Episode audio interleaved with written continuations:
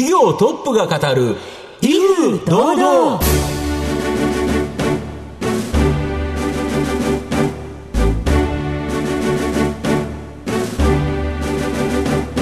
毎度相場の福の神こと藤本信之です。アシスタントの飯村美希です。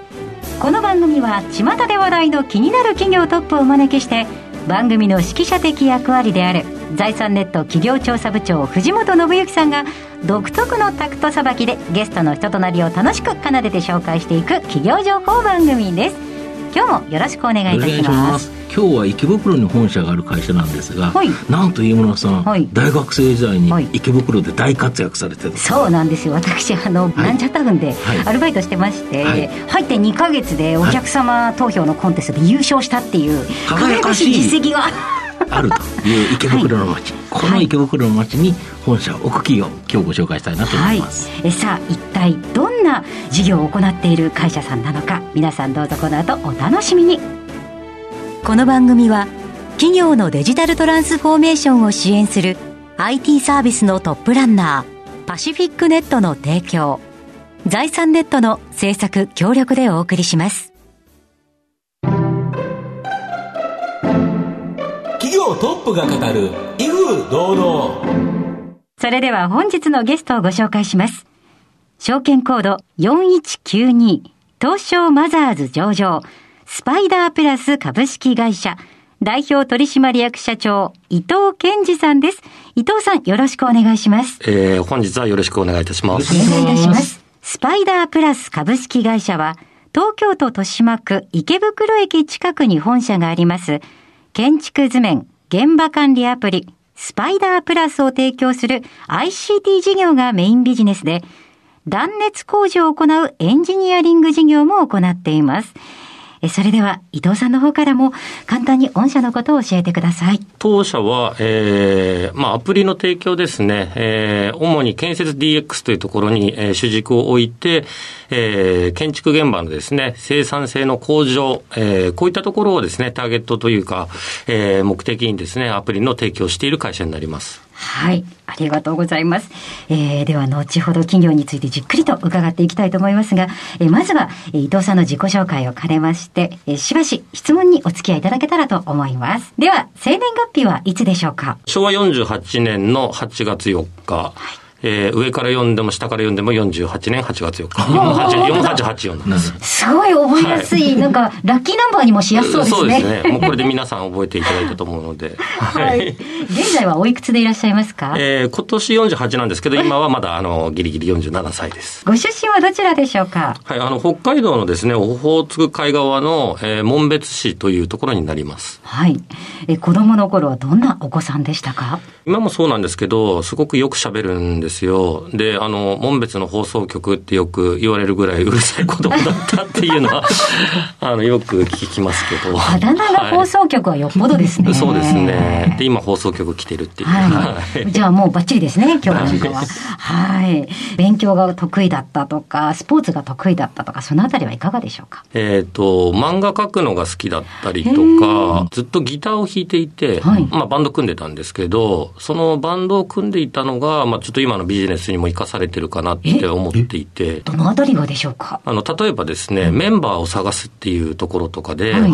隣の学校の誰それがドラムがうまいとか、はあはい、そういうので、えー、隣の学校まで行って、ヘッドハンティングですか？そうですよね。で、うちのバンド入らないかって言って。すごい、はい。で、あとは、あの、例えばライブをやるときとかの、はい、あの、会場とか探したりとか、はいうんあとは集客をどうやってやるかとか、うん、曲の演奏を、はい、あの、どういうセットリストにするかみたいなのも、はい、まあそういうのって基本なんかちょっとマネージングというか、うん、そういったものに似てるかなというのは、うん、あの、子供の頃にやっていて、まあ今のビジネスにすごくつながってるなっていう感じしますね。決断とか交渉とかっていうことですよね。そうですね。はい。えー、では、そんな学生時代を過ごされた伊藤さん、将来の夢は何だったでしょうか？あの、高校卒業したらすぐ東京に出て行って、うん、とにかくすぐに働いて、うん。社長になりたいなっていうのが、うん、ちょっとこれは僕のですね、うん、あの、まあ、祖父とか、父もそうなんですけれども、二、人とも一代で、えー、起業して、まあ、そういったところをちょっと見てきたっていうのも、かなり影響あったのかなと思います。ああ身近に起業した人がいて、これは自分もやってみたいなということですそうですね。まあ、そういったところに影響を受けたのかなっていうのはありますね。なるほど。は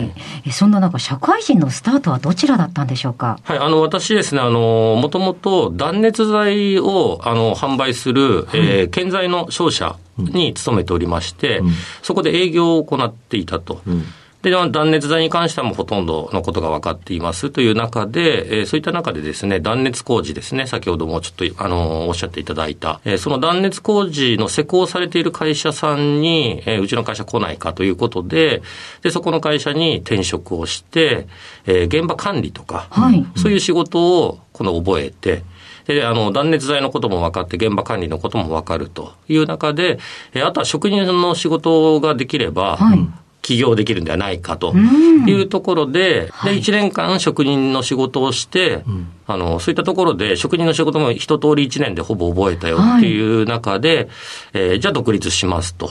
で、その独立するときもすごくラッキーだったのが、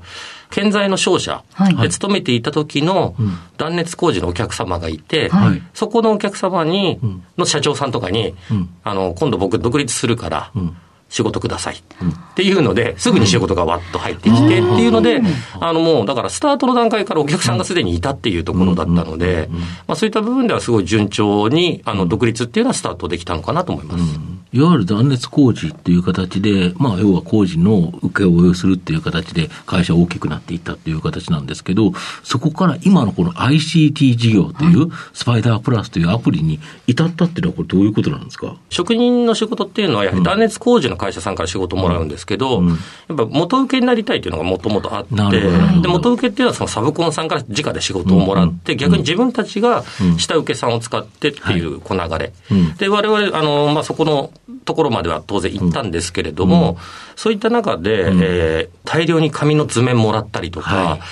もうものすごくアナログなところ、あと情報の共有っていうところが全くできないんですね。なので、あの、とにかく現場に何回も行かなければいけないとか、はい、そういったのが多い中、うん、えー、スティーブ・ジョブズが、うん、えー、2010年ですかね、はい、iPad を発表したときに、はいこれを使えば、これだけ大きな画面で図面を見れて、かつまあクラウドというところでの情報共有というところ、というのを生かして何かビジネスができないかというのが、まあこのビジネスを始めようと思ったきっかけになったっていうのはそこですね。だ自分がすっごい不便で生産性が悪いなと思ってたところを、はい、iPad っていう、これでできると思ったと。これがやっぱりそうですね、スタートはもう本当にそこになりますね。それで実際に自社で使ってみたということですか、そうです、あのまずは自社向けのツールとして作ったんですけれども、あの結局、断熱工事会社だけにしか使えないツールだと、うん、まあ、やっぱりあの企業の数的にも、まあ、なかなか、まあ、あの限られているという中で、建設業界全体にこれを広めることができないかというところで、えー、大手のサブコンさんですね、空調工事の会社さんと、まあ、たまたまご縁あって、うん、あのそういった ICT 関係のですね、うん、委員会というのが立ち上がると、はい、でその中で、うん、じゃあちょっと伊藤来いっていうので、うん、えー、呼んでいただいて、はい、そこの中に参画させていただいた中で、こういうことができたらいいんじゃないかっていうのをお互いにこうブレストし合いながら、プロダクトを作っていったという流れですね。なるほどご自身がいろいろ現場にいたからこそ出てきた、うん、えー、アプリ、ソフトウェアだったということですね。うん、えー、さあ、後半も詳しく聞いてまいります。えー、伊藤さんが率います、スパイダープラス株式会社についてじっくりと伺います。企業トップが語る、威風堂々。では後半です。藤本さんのタクトがどう冴え渡るのか、ゲストの伊藤さんとの共演をお楽しみください。御社のこのスパイダープラスというアプリケーション、もう一度ちょっと概要を簡単に教えてますでしょうか？我々のそのスパイダープラスというのは、うん、あの、一番の目的としては、やはりその、建設業界自体が、就業者数がかなり減っている、そうですというところですね、人手不足。高齢化ですよね。そうですね。うん、で、まあそういったところもあるという中での、その生産性の向上というところところですね、建設投資額としては、あの、まあ、国交省も出しているんですけど、ほぼ横ばいで数年推移する、まあ、63兆円とかという巨大な市場なんですけど、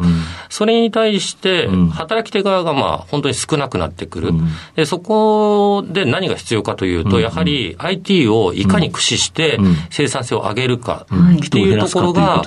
最大のテーマになると思うんですね。でそういったところを我々のプロダクトで、まあ、少しでもですね、解決に役立てていただきたいといったところが、まあ、基本我々のやりたいところになるほど。今までだったら、その現場に何回も行って、実際に図面を渡したりとか、あとは帰ってきてから、その報告するための資料をいっぱい作んなきゃいけないとか、これがアプリを入れてると、まあ、その場でできたりっていう、情報共有リアルタイムでくると全然便利ですよね。そうですね。あの、もともとやはり紙の図面でもものすごい量を持って歩いてたりとか、うん、例えばその我々の機能の中にもある、はい、電子黒板ってあるんですけど、もともとあの建設現場でよく、こう小さい黒板持って歩いてる方とかいらっしゃるじゃないですか。チョーク持って。でそういったまあものであったりとか、あとデジカメで写真を撮って、ありますよね。パソコンに写真を取り込んで、エクセルにリサイズしながら貼り付けていって、テキストを全部こう書いてとか、しかもその現場の写真って、みんなこう似たようなところが多いんで、後で入れても、分かんないんですよね。ど、どこがどこだったかっていうのが、それが間違っちゃったりとかするっていうものを、まあ我々のプロダクトを通して、図面を全部ペーパーレスで、あの、中に入れます。アプリの中に入れます。アイコンをプロットして、そこの中に写真が入っていると、もうそこだけでも、あの、どこの写真かがすぐにわかる。で、かつ、えー、帳票の出力、報告書の出力というのも、管理画面の方でワンクリックでこうパッと出てきますと。なるほど。で、そうすると、その、いちいち写真を選ばなくてもいい、リサイズもしなくていい、ボタン、ワンクリックで、テキストまで入力してあれば、もうそこでバッと。帳票ができると、で、これだけでも、本当にあの、今まで半日かかってたような作業が、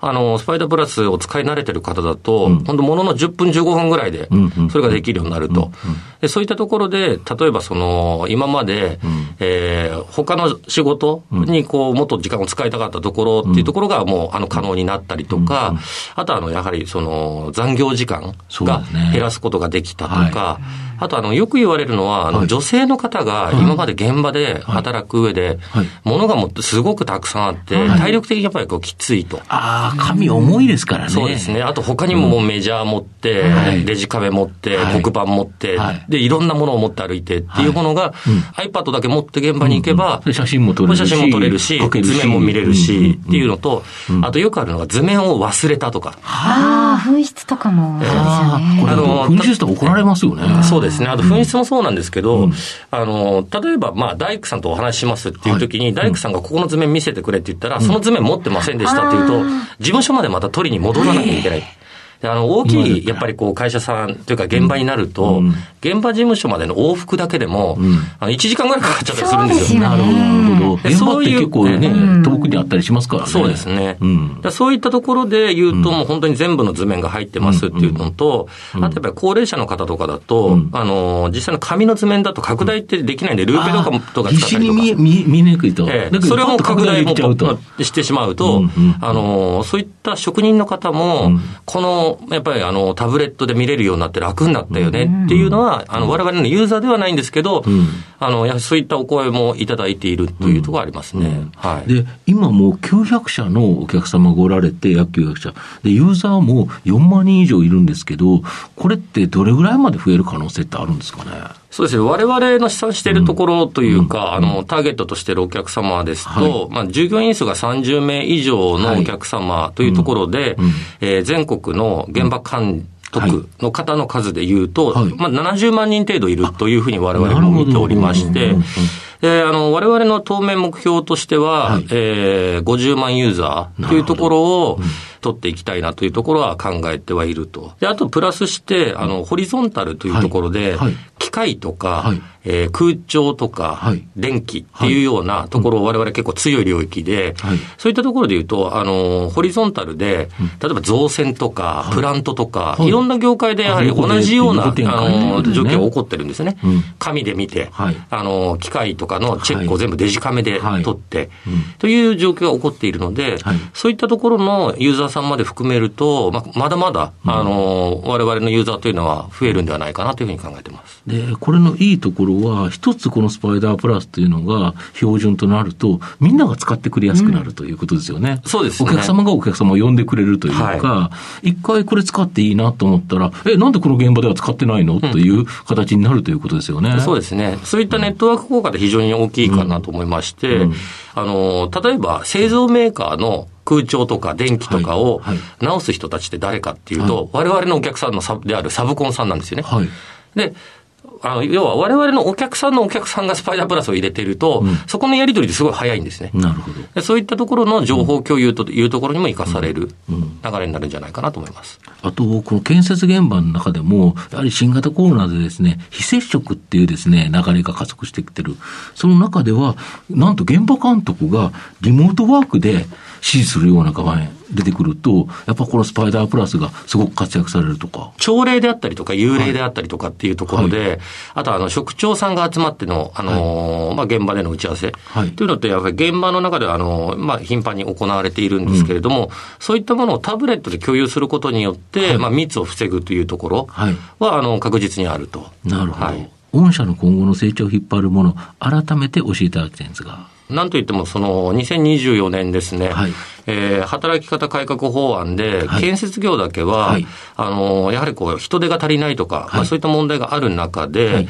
あの、実施されていない。猶予されてるんですよね。はいうん。でそれは2024年の、まあ、春先からスタートするというところで、まずこの2024年までに我々のプロダクトをどれだけ皆さんに使い込んでいただくか。なるほど。というところがまず直近の中では一番のテーマになるかなと思います。はい。そうするとそこでガツッとシェアを取って入れていくということですね。そうですね。あの、2024年から我々のプロダクト使い始めても、逆に言うと遅いんですよね、もうなるほど、間その。前に使えるようになっておかないとっていうのが大前提なので、うんはい。では藤本さん最後の質問をお願いします。あなたの心に残る四字熟語教えていただきたいんですが。はい。餓心昇胆というところではないかなと。はい。やはり今我々ちょっとあの、お客様を拡大していくというところで、まあ今期赤字というところもそうなんですけれども、まあそういったところも、あの、含めてはい、今後大きく成長していくためうんというところで言うと、この言葉が一番今の我々に合っているんではないかというふうに考えています。ありがとうございました。本日のゲストは、証券コード4192東証マザーズ上場、スパイダープラス株式会社代表取締役社長、伊藤健二さんでした。伊藤さんありがとうございました。ありがとうございましたあ。りがとうございました。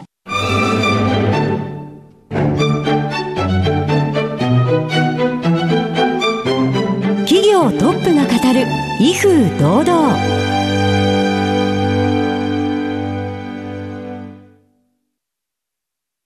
企業のデジタルトランスフォーメーションを支援する IT サービスのトップランナー。東証2部証券コード3021パシフィックネットはパソコンの調達、設定、運用管理からクラウドサービスの導入まで企業のデジタルトランスフォーメーションをサブスクリプションで支援する信頼のパートナーです。取引実績1万社を超える IT サービス企業。東証2部証券コード3021パシフィックネットにご注目ください。お送りしてきました。企業トップが語る威風堂々。そろそろお別れのお時間です。本日のゲストはスパイダープラス株式会社。代表取締役社長伊藤健二さんでした。そして伊藤さんの選ばれました四字熟語は臥薪昇胆でございました。ぜひラジオ日経のウェブサイトにも遊びに来てください、えーそれではここまでのお相手は藤本信之と、飯村美希でお送りしました来週のこの時間までほな、さいなら。この番組は企業のデジタルトランスフォーメーションを支援する IT サービスのトップランナーパシフィックネットの提供財産ネットの制作協力でお送りしました。